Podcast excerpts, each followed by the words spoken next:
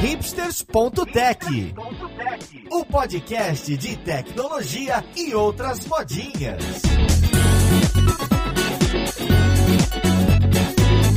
Olá, caríssimo ouvinte, seja muito bem-vindo a mais um episódio do seu podcast favorito. Meu nome é Paulo Silveira, esse aqui é o hipsters.tech e hoje a gente vai trazer um estudo de caso. A gente vai falar de tecnologia e do e-commerce na Bemol, continuando essa série de episódios onde a gente traz empresas mostrando seus desafios e como resolveram. Então vamos lá, podcast, com quem que a gente vai conversar?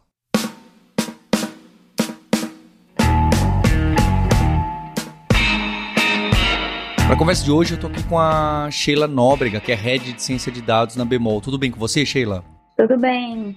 E além da Sheila, eu tô aqui com o França Bandeira, ele que é diretor de tecnologia e de e-commerce na Bemol. Tudo bom, França? Tudo tranquilo, tudo jóia. E nessa conversa eu tô aqui comigo com o nosso co-host Fabrício Carraro, que está sempre lá no Hipsters de Inteligência Artificial e cada vez mais participando da comunidade Hipsters e da Lura. Tudo bem, Fabrício? Tudo ótimo, Paulo. Tô animado aqui para a gente falar com a Bemol, né? Que eles pegam uma área do país que a gente não aborda tão frequentemente aqui e que é bem animador. É. A gente bater um papo com eles. Eu queria começar o podcast justo com o ponto que o Fabrício trouxe na apresentação. A gente tem uma quantidade de empresas trabalhando pesado com tecnologia no Brasil que muitas vezes quem está dentro até de grupos de usuário, é, dentro de grandes eventos, é, dentro de grandes das big techs de fora do país não tem essa ideia. Então eu queria pedir para que o França e a Sheila explicassem melhor qual é o tamanho, a dimensão e o que, que a Bemol faz, para aí a gente entrar e entender desde stacks até os produtos, até a inteligência artificial e como que vocês enxergam isso na empresa. A Bemol é uma empresa é, do comércio de varejo, nós somos líderes da, na região norte. Somos uma empresa que tem 4 mil funcionários, é, 81 anos de existência. É, atuamos principalmente aqui na região norte, aliás, somente aqui na região norte. Somos uma empresa que faturou no ano passado cerca de 3,9 bilhões. Temos o e-commerce que representa hoje 15% da nossa, do nosso faturamento todo. Mas somos uma empresa que, além de sermos varejo, nós somos também é, serviços financeiros e temos algumas verticais. Dentro de varejo, nós temos varejo tradicional, que é loja de departamentos, eletroeletrônicos, móveis, é, linha branca, e também temos mercado e o segmento de farma. Nós somos hoje já 82 unidades entre lojas e farmas. Farma é um negócio também já que está robusto dentro da organização, mas o principal negócio ainda é o varejo é, de lojas de departamentos. Nosso negócio financeiro, nós temos empréstimos pessoais, já um processo bem robusto, temos conta digital também, e temos aqui como estratégia também dentro da região norte de ter um apelo muito forte dentro do interior. É, e a gente vai falar um pouco mais daqui, daqui a pouco sobre como esse caboclo que, é, que exemplifica bem essa estratégia da empresa. E a gente também tem a Bemol Digital, né, França? Eu acho que veio trazer também para toda a comunidade essa ideia de que a Bemol também tem tecnologia, né? Além de varejo, nós somos fortes em tecnologia. E a tecnologia é um diferencial forte né, dentro da empresa. Exatamente, Sheila. Nós somos da Bemol Digital, já temos três anos com essa iniciativa. É um time de tecnologia da empresa que se converteu num time mais robusto, usando práticas modernas de transformação digital usando produtos mais modernos, trazendo mais tecnologia para a organização e a gente, a gente nomeia isso como bemol digital, que ela tem além da pegada de ser um braço tecnológico da organização, ela também tem uma pegada de ser essa imagem de tecnologia para a comunidade. Nós somos hoje dentro da empresa, só nesse time, cerca de 300 pessoas, trabalhando com diversas tecnologias, temos as diversas business units nesses, nesses times que representam, né, muitas delas ligadas a cada negócio, então temos um time que é ligado diretamente ao negócio de lojas físicas, ao canal digital, que é o Digital Commerce, a Supply Chain, que trabalha com a parte supply chain comercial. Temos um time de data science, que é o, que, o qual a Sheila é head, uhum. e por acaso é um dos principais times que nós temos, porque é o time que traz para a gente a tecnologia de inteligência artificial e machine learning, que é o que apoia o nosso principal produto, que é o crédito. É uma empresa que é um varejo, mas o nosso produto principal é o crédito. Uh, o nosso cartão bemol, ele representa para a empresa hoje 85% dos pagamentos são feitos com ele. O benchmark de mercado nesse segmento é de 30% em média. Então é um case de sucesso que eu diria que é nacional, quiçá com números mundiais. Então a gente trata isso com muito carinho, isso muito apoiado por tecnologia. A gente é capaz usando ciência de dados, de ter uma precisão maior no cálculo de risco de crédito dos nossos clientes. Então a gente com essa capacidade ampliada usando tecnologia de análise de risco de crédito, a gente consegue então ter uma, uma, um fator de, de segurança um pouco maior na entrega desse crédito para os clientes por meio do nosso cartão bemol. É uma apresentação para lá de interessante, né? Eu fico realmente fascinado quando a gente encontra as, as grandes empresas no Brasil que têm essa força de comunidade e que cresceram ao longo de muitos anos, né? Não é um trabalho da noite para o dia. E é muito interessante ver como a Bemol cresce em várias outras verticais. E tem essa analogia com as empresas de tech que cresceram muito, especialmente as de fora do país, né? nos últimos 20 anos, também entrando em outros ramos, não é? Acho que isso também tem. Eu gosto desse assunto, né? Por causa do, dessa parte aí do empreendedorismo, é, do, de, de visão de negócio e de você abrir essas outras opções, dado a força que você tem de pontos de venda, de comunidade, de fidelidade do cliente, né? É óbvio que as 80 lojas, 80 mais lojas do Bemol influencia muito, mas sem dúvida, para você criar algo que um cliente fala, não, eu prefiro usar o próprio cartão da Bemol, né, dado a força que todos os outros cartões e todos os outros bancos têm, é porque houve a criação de uma relação, uma fidelização, que é algo muito poderoso, né, para qualquer empresa, independente do ramo. Para qualquer empresa, é o que a gente busca, né? O que eu busco aqui no Hipsters é que as pessoas criem esse contato com a Alura, com a FIAP, e que um belo dia possam vir nesse ecossistema também se educar com a gente. Não é? é isso que a gente busca, essa fidelização, criar esses links, esses vínculos. E eu acho muito interessante como que isso fortalece muitas empresas por aí que muita gente não conhece esses casos de sucesso. Eu queria pegar, então, o, o ponto da tecnologia aí. Mais de 80 anos de história, Teve algum momento que a tecnologia na bemol, ela era back-office, ela era patinho feio, né? Ah, precisa ter, né? Tecnologia, senão a gente vai ficar muito bagunçado aqui, os sistemas, vai ser confuso, é, precisa ter tecnologia, né? Eu queria então entender esse momento de virada, eu acho que esses são os casos que eu gosto, tá? Casos de migração, a transformação que o França já citou aí. É, mas até antes da transformação, eu queria entender antes e depois qual é o momento de virada de chave e que tecnologia vocês tinham antes e qual que vocês passaram a adotar as stacks, não é? Uma empresa que tem tanto tempo deve ter muitas tecnologias diferentes, né? como muitas têm. Então, qual que é esse momento que tecnologia ainda era algo que ficava lá, usavam sistemas aí de outras pessoas, até que algum dia alguém fala, gente, a gente precisa aqui ter pessoas, um time dedicado, empoderado, que tenha espaço, né? Porque só de ter a Sheila de head de, de dados agora e etc, são movimentos é, é, modernos. Mas quando que foi o movimento, os primeiros movimentos e que tecnologias que tinha e qual foi o direcionamento que alguém falou, não, precisa ter o apoio da tecnologia forte? Olhando aqui em retrospecto, a gente sempre teve uma forte pegada com tecnologia. O tema aqui da virada é escala e ampliação disso. É, escala no sentido mesmo de ter mais força, de ter mais escala mesmo, e, quando eu falo aqui de ampliação, porque a gente, em um dado momento da organização, cresceu muito rápido. É, nos últimos cinco anos, a Bemol deu uma guinada em crescimento e também buscando, o que a gente acabou, que você acabou de comentar, sobre esse ecossistema. É uma empresa que busca relacionamento e recorrência. Portanto, faz sentido estar presente na vida do cliente, participando mais da sua vida. Né? É uma, estratégia de share of wallet. Portanto, eu tenho é, varejo com ele, eu tenho alimentação para o mercado, tenho saúde com farmácia, tenho, tenho negócio financeiro com a Bemol Serviços Financeiros. E tínhamos também outros negócios que a gente foi descontinuando. Tivemos, chegamos a ter é, fazenda de energia solar, ainda temos, mas não mais sendo, sendo oferecida para os clientes.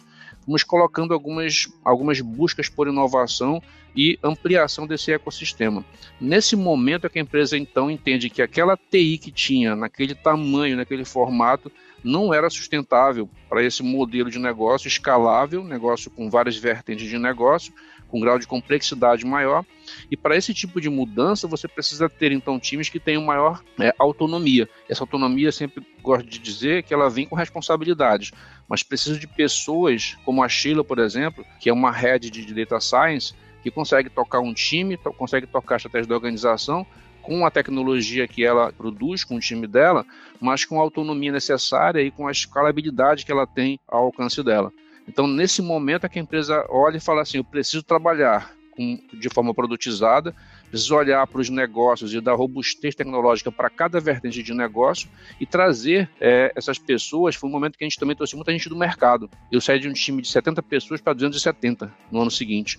Então, a gente trouxe muitas pessoas do mercado para nos ajudar com essa, com essa transição. Perdão, França, isso foi quando? A gente começou esse movimento há três anos e meio atrás, mas há cinco anos a gente começou a dar essa, esse crescimento na organização, com novas vertentes de negócio, com novos produtos, com novos segmentos né, nesse ecossistema. E aí, nesse momento, então, que começa aqui, três anos e meio atrás, foi quando iniciou o Bemol Digital. A gente começou, de fato, a formatar esse, esse modelo. É, porque na verdade, assim, se a gente olhar para bemol, ali no ano 2000, ó, há uns 20, 23 anos atrás, né? Naquele auge ali do bug do milênio, aquelas coisas, a bemol já tinha uma visão de tecnologia, né? A gente estava implantando ali o SAP na época, né, França? Sim. É um, indo para um sistema alemão, colocando um sistema, um RP no varejo, com custo também que não era baixo no, na, no período, né, de licenciamento, de contratação. Então já foi um diferencial também, uma visão, já prevendo que mais à frente a bemol ia crescer, né? Ia precisar ter um RP que segurasse o crescimento e coisas assim. E eu acho que nesses últimos quatro anos, cinco, é, essa virada também para atrair mais talentos, reter talentos, mudança de cultura, foi assim muito acertada ali também para que a gente sobrevivesse, eu diria, não é, França? Exatamente, para sobreviver, porque a competição nesse momento com o mercado de tecnologia foi algo que nos trouxe também bastante sofrimento, porque a gente é, é, trouxe pessoas e perdia muita gente também. O mercado ficou muito aquecido e a gente, é, mas a gente estava já na luta, ou seja, você estava no momento em que as organizações estavam brigando e a gente brigando de igual para igual com profissionais de empresas de, do, do mercado nacional ou até internacional. Então, de fato, foi um momento bem, bem, bem diferenciado. Tá, dá gosto de ouvir vocês falarem, né, de, desse crescimento e desse realmente empoderamento que vocês deram à tecnologia aí na Bemol, né, esse crescimento grande que vocês mencionaram nos últimos três anos.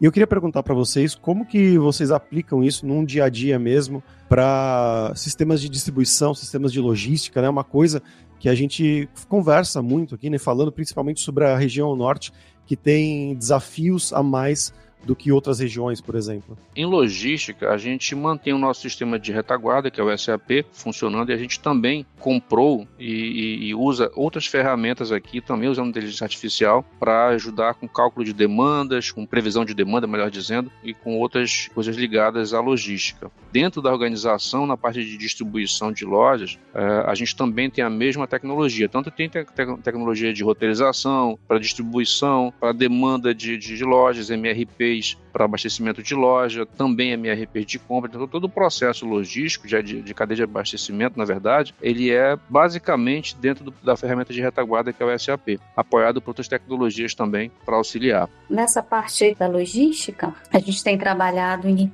recomendação de preço, por exemplo, com um modelo de elasticidade. Então a gente consegue entender se um item está entrando em ruptura de estoque, se aquele é um momento ideal para aumentar o preço, para reduzir ali a falta desse produto até o reabastecimento. Isso analisando também o preço da concorrência, né, que a gente tem esses dados todos. Também a gente trabalha um, um, modelo de previsão de demandas que é usado dentro, a gente está desenvolvendo, né, dentro do, do programa de elasticidade e o modelo de previsão de demanda para ressuprimento ali das unidades e do próprio centro de distribuição. Isso até pode parecer simples, porque isso é commodity de supply chain, mas tem que levar em consideração que nós estamos aqui em Manaus. O nosso centro de distribuição é, principal é aqui em Manaus. A gente distribui daqui para os demais, portanto, para Porto Velho, Rio Branco, para Roraima. E o lead time pra, da, da, dos grandes centros, que é o Sudeste para cá, é outro. Ou seja, a gente tem aqui um lead time muito maior do que as empresas que estão lá no Sudeste, por exemplo. Então, a minha capacidade de previsão para o abastecimento tem que ser muito mais rebuscada, porque eu tenho muito mais possibilidades de ter rupturas no meu estoque, no meu abastecimento, considerando esse lead time muito mais, mais prolongado. Quando eu olho para o interior, aí a coisa fica mais complicada ainda. Quando eu tenho que distribuir para o interior, porque aí tem, tem lugares que você viaja de barco e leva dois dias para chegar. Tem lugares que levam muito mais, mas onde a gente opera tem lugares bem mais complicados, portanto eu tenho que ter muito mais capacidade e previsibilidade para não perder muito na entrega. Porque se eu ficar muito lento na minha entrega, eu sou só mais um entregando no interior, que é um grande lugar também que a gente tem em operação. É, acho que isso já não, não é tão simples não, viu, França? É sua impressão de trabalhar todos os dias. Essas falas, quem tá de fora sabe a complexidade do que a, a, a Sheila citou. E, e, eu queria entrar nessa, nessa parte de implementação, aquilo. Quais são as tecnologias que. Quais são as stacks que aparecem com frequência aí dentro? Eu sei que dentro de vertical diferente, dentro de produto diferente, as que nasceram recente, tem as stacks modernas, as outras. Eu sempre sou interessado pelas stacks antigas, tá bem? É, o que, está rodando até hoje, que roda forte, integrado com serviços escrito em quê? E também para Sheila, esses sistemas aí de ciência de dados, é baseado em quê? É, escrito em quê? É, rodando onde? Como que vocês estão nessa situação? Hoje o time, a gente não, é um time muito grande, né? Somos 21, 22 pessoas né, dentro do time de ciência de dados. E a gente tem quatro squads, uma de supply chain, uma de vendas e relacionamento, outra de crédito e uma dedicada à evolução da plataforma de dados. Né? Então hoje a gente trabalha com o Databricks, né? com o, todo o nosso Delta Lake lá dentro e a nossa tecnologia principal de desenvolvimento é o Python, né? Que ciência de dados e Python ali estão muito próximos. E também a gente trouxe para o time pessoas de várias formações. Então a gente não tem só gente da área de computação, né? Nesse momento em que muita gente está migrando de, de profissão, o Python meio que casou, né? Eu quero ir para ciência de dados, já, já inicia o desenvolvimento ali usando Python, já usa as bibliotecas ali de machine learning pelo Python mesmo. Inclusive os desenvolvimentos de API que a gente iniciou agora, a gente utilizou Python também para fazer de uma forma mais rápida. É, os produtos que a gente tem assim de maior impacto hoje, com, confirmando aí o que o França já falou, são os voltados para o crédito. Então hoje a gente tem modelos de behavior, né, de que é o de comportamento do cliente, do cliente que já tem um histórico de compras e pagamentos dentro da empresa. A gente consegue é, avaliar com um grau bastante assertivo né, a probabilidade dele pagar ou não ali um contrato. É, recentemente, a gente lançou um modelo onde a gente consegue responder para as aplicações quais são os planos já pré-aprovados de forma personalizada para o cliente, com juros diferenciados. Então, se o cliente tem um risco de pagamento mais baixo, naturalmente os juros cobrados também já vai ser inferior. Então, a gente saiu do, de um passado com planos fixos, com juros fixos, né, para aquela aquele conceito, né, de que a política de crédito era fixa, né, para todos os clientes e com o uso da, da inteligência artificial, a gente conseguiu personalizar isso de forma mais acertada, né? E eu acho que esse é um produto que a gente está amadurecendo, já está expandindo aí para todas as lojas. E a gente vê que tem muita coisa ainda para ser é, avançada, né? Dentro desse, desses modelos. De, nesse caso aí, de recomendação de planos já pré-aprovados. E na parte de vendas, a gente trabalha com recomendação de produto, com segmentação de clientes. Na conta também, a gente fez um trabalho recente de segmentação. Então, falando assim de ciência de dados, o time de ciência de dados é muito bebê, né? A gente tem aí poucos anos de vida. Eu acho que dois anos e meio, mais ou menos. Então, assim, eu não tenho muita história para contar do passado dele, né? Porque ele é, é realmente muito recente. Mas é um time que cresceu rápido dentro da organização. Cresceu rápido, assim, com produtos, eu acho até, porque a gente sabe que são produtos que não são rápidos de se colocar, né? Porque a gente precisa trabalhar com várias safras, fazer treinos, fazer as avaliações e depois entender como é que as aplicações é, vão usar esse produto, qual valor aquele produto vai trazer para o negócio. Então, entrar ali no backlog das aplicações, né, o uso do, do produto, de dados. Então, ele tem um ciclo que no início, isso aí eu posso dizer, no início era um ciclo maior, a gente demorava muito mais para colocar um produto de dados em produção e hoje esse ciclo está se reduzindo cada vez mais conforme também a cultura de dados vai se impregnando ali em todas as unidades de negócio ali dentro da BMW.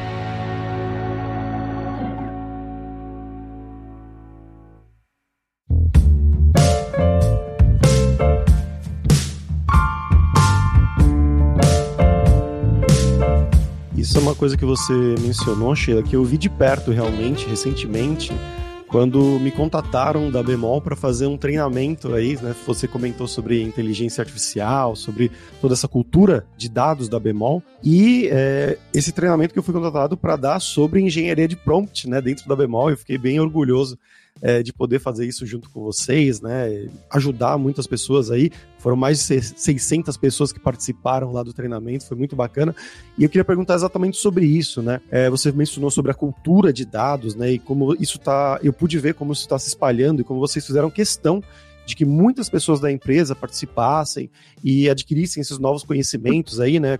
É, falando agora mais sobre inteligência artificial mesmo, né? Sobre LLMs, ChatGPT e tudo mais. Qual é o pensamento de vocês é, nesse momento agora? Vocês já estão usando é, esses modelos grandes como o ChatGPT dentro da Bemol e vocês estão já olhando para o futuro para fazer coisas com isso? A gente está com um projeto que é o. A gente internamente chama de matraca, mas é o GPT bemol. E a gente tem vários desafios ainda para ele se tornar realmente um produto disponível para uso. Então, ele está em fase experimental. A gente está passando por aqueles problemas ainda de conteúdo né, dentro da empresa, que a gente precisa alinhar os conteúdos. E alguns vieses mesmo existentes ali dentro dos próprios conteúdos que a gente precisa tratar para conseguir reduzir a margem de erro desses produtos. Mas eu entendo assim que o mundo mudou, né? Para nós que somos de tecnologia, e da área de inteligência artificial depois do GPT. Então, modelos que antes a gente usava para classificar, para análise de sentimento, para recomendação e para outras coisas. A gente já vinha estudando isso já há algum tempo dentro do time, então a gente pegou carona, mas o que a gente observou é que não é tão simples assim para o que a gente quer usar. A gente quer usar como um assistente de atendimento, por exemplo, da área financeira. Então eu não posso colocar algo com, sei lá, 10% de erro na resposta. Isso é, não é bom para o cliente. A cada 10 perguntas a gente alucinar em uma, né? por exemplo. Então, assim, a gente está tendo bastante cuidado e deve lançar primeiro internamente, como um copiloto mesmo, assistente no atendimento para o nosso assistente, né? Não para o cliente é, final. E amadurecer esses produtos para que mais para frente a gente consiga escalar mesmo com um nível de confiança maior.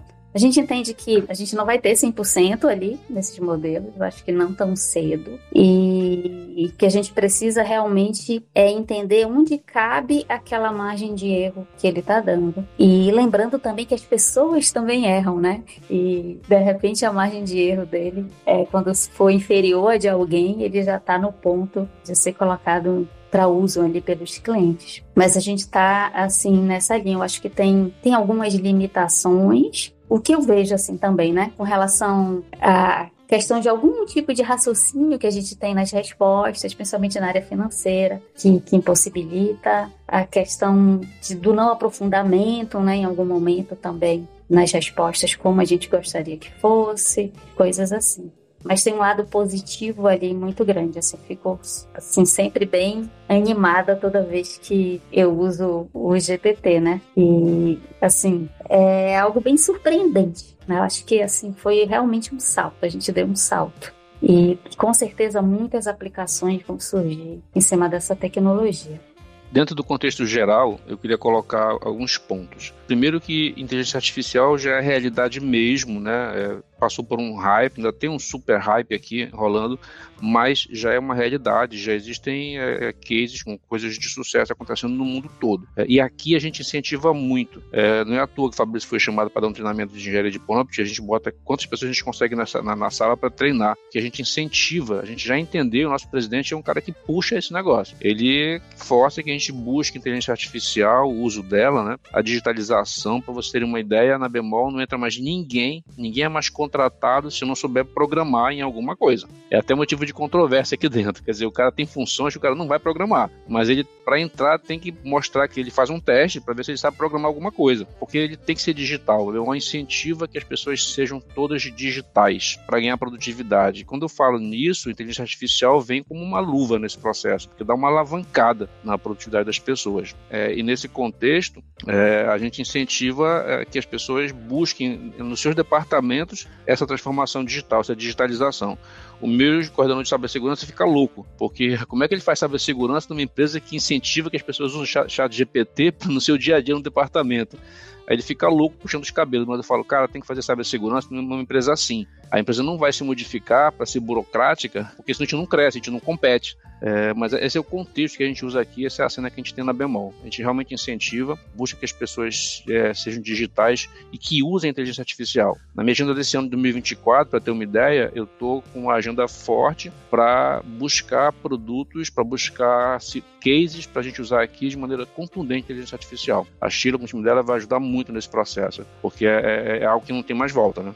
Ah, com certeza, França. E a gente queria perguntar para vocês também sobre o, o e-commerce de vocês, né? O Caboclo, né? Como que é, foi essa estratégia, por que ele foi criado e como isso funciona também para atender tanto as regiões mais centrais quanto o interior também aí da região norte. Muito bacana, esse é um case que a gente tem muito orgulho. Eu tenho, eu tenho um carinho muito especial porque eu, eu participei do começo desse projeto. E funciona assim. Um dia, o nosso presidente, Denis Mineve, provocou o seguinte: olha, como é que o homem do interior compra? Ele compra assim, no e-commerce, né? Ele compra no e-commerce tradicional, e aí o transporte vai chegar lá, a entrega vai ser feita lá em 20, 30 dias, e ele aguarda esse tempo todo e paga um frete. Ou então ele vem para a capital, viaja, paga a sua passagem para chegar até a capital, em geral de barco, aqui na região amazônica, e compra o produto aqui numa loja e leva de volta neste barco que ele veio. Então ele paga passagem de vinda, passagem de volta e paga o frete do seu produto ou ele compra de algum lugar e encomenda que esse produto seja enviado pelo barco para a casa dele. Então ele paga o frete do produto no barco e paga também para carregar do porto até a casa dele na cidade que ele mora.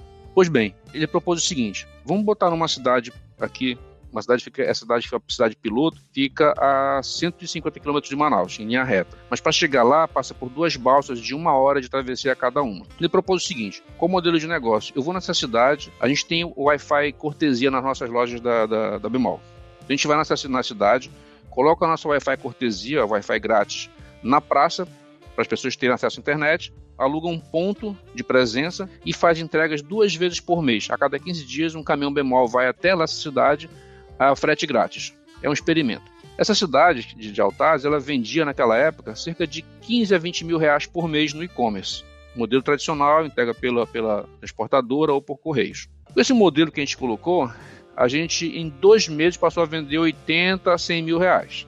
Com alguns uhum. meses de operação, quer dizer, com poucos meses, a gente começou a perceber que, cara, tá vendendo muito, tá enchendo o caminhão. Então a gente passou a entregar uma vez por semana, ampliou o negócio. E começamos a entregar uma vez por semana, depois duas vezes por semana. Enfim, em alguns meses a gente estava vendendo naquela cidade cerca de 500 mil reais por mês. Então o modelo se mostrou que ele é um modelo de sucesso. Se eu fizer uma entrega, se eu fizer uma compra, mesmo que por e-commerce, no lugar que tem conectividade limitada, mas eu conseguir entregar é, a preço justo, uma, com uma entrega em frete grátis nesse caso, eu consigo ampliar muito minhas vendas. Então a gente começou a fazer em novas cidades esse mesmo modelo, em todas elas colocando Wi-Fi grátis na praça ou no lugar de central ali da, da cidade, levando com entrega bemol em prazos mais curtos. Então a gente conseguiu fazer esse modelo vingar e crescer Hoje nós já vendemos em mais de 60 municípios, considerando Amazonas, é, Roraima e também Rondônia. Ele representa hoje, eu falei que nosso e-commerce representa 15% da venda da Bemol inteira. O e-commerce caboclo representa 28% do e-commerce. É, então a gente faz entregas, todas elas a entrega bemol. Em alguns lugares que tem uma dificuldade logística muito maior, eu tenho um pick-up point. Tem um lugar que eu alugo, entrego o produto lá, mando por barco ou por balsa, e o cliente pega esse produto nesse lugar para levar para casa dele. Esse é o modelo de negócio de e-commerce cabelo que a gente montou e a gente amplificou ele também colocando internet na, em algumas cidades. Né? Essa não é o Wi-Fi grátis, internet de provedor mesmo. Então, em alguns lugares eu tenho a operação de e-commerce cabelo funcionando, que é uma venda de e-commerce com entrega bemol, e também tenho internet de, na, na, na, casa do cliente. Aí eu fecho um ciclo dele de, de, de interação com bemol e com as lojas físicas e com e com e-commerce. É, Sheila e França, outro ponto que vocês trouxeram bem interessante foi que a empresa ainda tem um peso muito grande no varejo das lojas físicas, né? E eu gosto bastante disso porque o contrário te deixa naquela situação muito dependente do digital e que você não tem onde fincar a bandeira, literalmente. Não é? Ao mesmo tempo, imagino que vocês queiram ganhar parcela no próprio e-commerce, né, da, da, própria Bemol e, e em outras frentes. Isso é um dos desafios atuais. Quais são os próximos desafios de crescimento do grupo e onde a tecnologia entra nisso, né? Quais são os desafios e grandes pensamentos, né? Grandes é, avenidas de crescimento. Então, é legal essa pergunta porque ela dá a oportunidade de a gente tocar no tema de que eu comentei mais cedo que as nossas as lojas físicas não deram grande volume de negócios. Havia uma, um pensamento em que, que haveria o apocalipse do varejo, né, em que toda a relação presencial dos clientes ia ser convertida numa, numa, numa relação online. E hoje, se você olhar para o mercado de varejo brasileiro, principalmente, está tá, tá passando por um apocalipse mesmo. Mas trazendo aqui para essa conversa, para essa relação, que qual é o nosso entendimento? A gente tem um negócio de varejo, onde eu tenho clientes indo nas lojas físicas e eu tenho meu, negócio online. Eu também tenho meu negócio financeiro. E eu também vou ligar isso com o nosso crédito. Portanto, o nosso crédito é o nosso principal produto. Então, eu vou colocar o crédito aqui no centro e nessa relação com o cliente. Então, qual é o nosso ecossistema? Eu preciso do relacionamento com o cliente e dos dados para que eu possa ter subsídio para poder medir bem o crédito, o risco de crédito. E aí eu também tenho oportunidade com isso de fazer bons negócios financeiros, de dar empréstimo com qualidade. Então, um vive sem um outro. Não dá para a gente pensar, na nossa maneira de, de, de visualizar essa cena, não dá para a gente pensar que o negócio financeiro acabará um dia com o negócio de varejo e que o negócio de varejo será reduzido a tal ponto que perderá importância um depende do outro. Nós estamos montando esse ecossistema de modo que ele seja, que ele tenha interações entre si. Então eu tenho hoje 4 mil funcionários e a intenção é que esses 4 mil funcionários sejam agentes bancários na organização, além de ser varejistas, de vender produtos e serviços. Então uma relação que a gente entende que ela é, ela é cross. O nosso desafio grande para o futuro é fazer com que isso cresça de maneira que eu continue tendo lojas produtivas, porque veja, se as margens do varejo estão cada vez mais apertadas no mundo todo, nessa operação física, eu preciso ter lojas muito mais eficientes, muito mais produtivas. Essa produtividade eu vou alcançar com tecnologia, não tem outro caminho. É, buscando tecnologia para que eu possa ter mais qualidade no atendimento, mas usando menos recursos, para que eu possa então ser mais produtivo. E aí eu consigo então ter margens mais apertadas. E fornecendo relacionamento, recorrência e dados para que eu possa alimentar meus modelos de análise de risco de negócio e conseguir entregar então melhores, melhores negócios financeiros para, para, para nossos clientes. É uma relação então de, de, de interdependência. Essa é a nossa visão desse modelo de negócio. Os desafios todos são esses. Como é que eu consigo manter o meu varejo, né, nesse mundo apocalíptico do varejo que está acontecendo, mantê-lo rentável, com produtividade alta, para que eu possa manter esse negócio de pé, para que ele continue alimentando com relacionamento e dados o meu negócio, meu modelo de negócio financeiro. Essa é uma, é uma leitura que a gente faz aqui desse desafio. E falando assim de um desafio bem específico também que eu vejo hoje dentro da Bemol, tá nessa questão da interoperabilidade. Né? Assim, cliente ele transitado online para o físico, esse movimento não é tão fluido ainda, né? Então a gente está aí nessa busca também, não é, França? Exatamente. De fazer que ele consiga transitar de forma mais fluida. Então, essa integração de sistemas, essa interoperabilidade, acredito que é um, um desafio forte aí da, da área de tecnologia, né, também, porque tem muita tecnologia aí por trás para fazer isso. Sempre digo que quanto mais simples é para o usuário, para o cliente, mais tecnologia tem por trás, né, para que aquilo se torne tão simples. E um outro ponto que eu vejo também é a própria adoção pelos clientes em si, adoção de, de tecnologia. A gente vive numa região que eu digo que a adoção não é tão rápida quanto é em outras regiões, né? A gente tem uma adoção um pouco mais lenta com relação à tecnologia. Eu lembro que quando o shopping daqui foi é, informatizar o pagamento, né? Fazer com que o pagamento do estacionamento fosse feito pelo próprio cliente, né? Uma maquininha de autoatendimento. Isso durou meses, né? As pessoas não conseguiam usar de forma muito natural aquilo. Então, tinha que ter alguém de forma assistida ensinando como usar a máquina de autoatendimento e com caixas específicos para recebimento em dinheiro, que ficava com umas filas enormes, até que chegou um dia em que esses caixas foram tirados. Então, tudo é, é bem gradativo. E isso realmente tem que ser assim. Né? De alguma forma, a gente precisa fazer essa alfabetização digital do cliente, do usuário em si, né? E isso é um desafio também, porque muitas vezes a gente acha que a tecnologia não deu certo naquele momento, mas é porque a adoção não, não casou, né? O momento em que a gente lançou com a adoção pelos clientes. E o que significa que mais na frente a gente tem que trazer de novo a mesma tecnologia no momento em que a adoção vai ser maior, ou, ou persistir, ou educar, né? fazer com que haja habilidade no uso daquela tecnologia que vai facilitar a vida do cliente, vai trazer agilidade, vai trazer um benefício para ele. É isso, e respeitar a cultura, né, Sheila? Uma das coisas que a gente tem como característica é nos lugares que a gente opera, mesmo uma cidade um estado que a gente entra, a gente procura entender a cultura, para que a gente possa respeitar essa cultura e também ter o tempo de a gente treinar, de, de ter essa, esse pace a primeira vez que eu fui em Nova York, que eu vi uma fila andando muito rápido, fiquei fascinado. Falei, vou para Manaus com esse negócio aqui, rapaz, vai ser muito rápido. E eu cheguei lá na operadora do caixa, eu perguntei dela quanto. Ela me olhou com uma cara feia, virou o display pro meu lado, tipo assim, porque eu parei a fila dela para perguntar quanto, entendeu? Assim, aqui em Manaus não cabe isso. Aqui em Manaus o cliente quer conversar, tá calor, né? Vai chover hoje. Então você tem que respeitar a cultura e o tempo dele para você entender e ter essa relação de confiança sendo estabelecida, senão não funciona. Perfeito. Teve uma frase do França no meio do podcast que, que me chama a atenção e que também está alinhado um, bastante como eu penso, não só como eu penso, óbvio.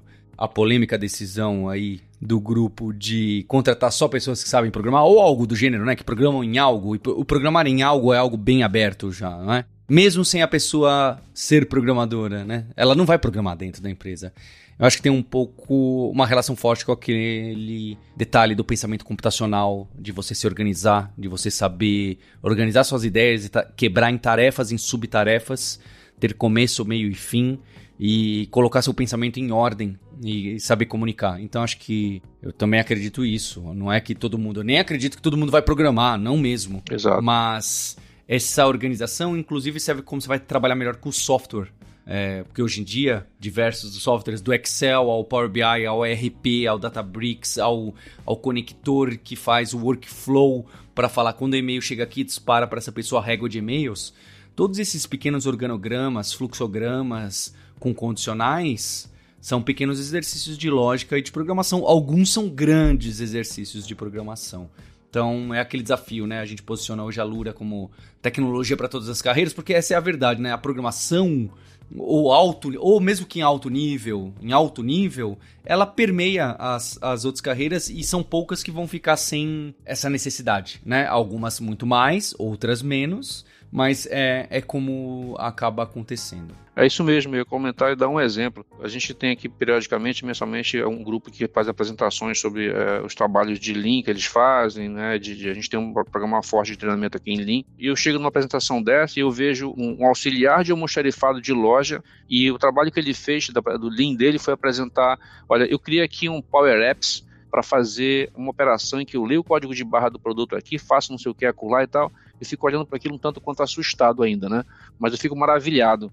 Um auxiliar de almoxarifado pegam, tem, claro, tem autonomia, né, que a gente dá para ele se digitalizar, para ele aprender e fazer coisas, e ele consegue ter produtividade no trabalho que ele faz, na rotina que ele faz, com digitalização. Aí isso reforça, isso faz sentido. As pessoas precisam ser mais digitais ter essa capacidade que você comentou, né, de organizar. Esse é o ponto, sabe? De estruturar uma organização mental para conseguir fazer coisas. Estou é, sendo bem genérico, né? Quando você pega isso aqui para digitalização, isso, isso voa. Então é isso que, disso que a gente está falando, é ter pessoas mais capazes de ser mais produtivas, de serem também mais críticas. É, o profissional mudou já, né? Mas como antigamente que ele era só um recebedor de ordens, né? Esse é um ponto importante. É, eu acho que é, é bem nessa linha mesmo. A programação, eu vejo que ela amplia mesmo a capacidade de raciocínio, é, a visão sistêmica é, é uma habilidade que é desenvolvida também ali quando a gente está aprendendo a programar. Essa questão do pensamento crítico também. Então, mesmo que a pessoa não programe de fato, mas no que você amplia essa habilidade, né, desenvolve essas, essa habilidade, eu acho que te ajuda na tua rotina, né, no teu trabalho ali, independente de qual, qualquer que seja nesse né, trabalho. Então, eu queria agradecer aqui a Sheila, o França e, e a equipe da Bemol é, por essa parceria, pelo contato, por dar as caras aqui no Hipsters, que faz a tecnologia no Brasil aparecer e mostrar, né? Esses grupos, essas empresas que cresceram ano a ano, né? Ano a ano, se movimentando do tradicional ao digital e misturando tudo. É, é como eu encaro, é como eu vejo grandes empresas e grandes negócios acontecendo e a tecnologia permeando, né? Sendo enabler e, e, ganhando protagonismo. Queria agradecer também ao Fabrício pelo contato e você, ouvinte, pelo download, pela audiência, pelas cinco estrelas no Spotify, que sempre ajuda a gente. E espero ter mais casos. A gente vai trazer cada vez mais casos durante o ano de sucesso, casos de estudo, casos de empresa e como que aparece a tecnologia nas diferentes frentes aí do Brasil. E a gente tem um compromisso na próxima terça-feira. Hipsters, abraços. Tchau.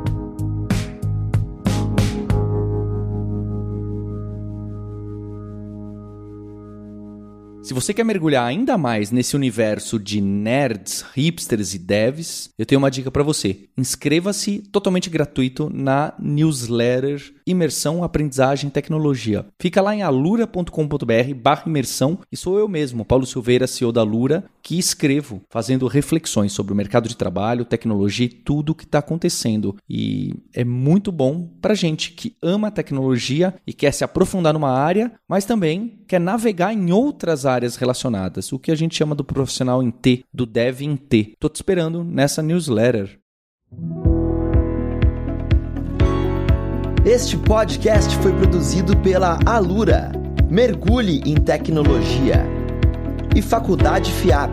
Let's rock the future.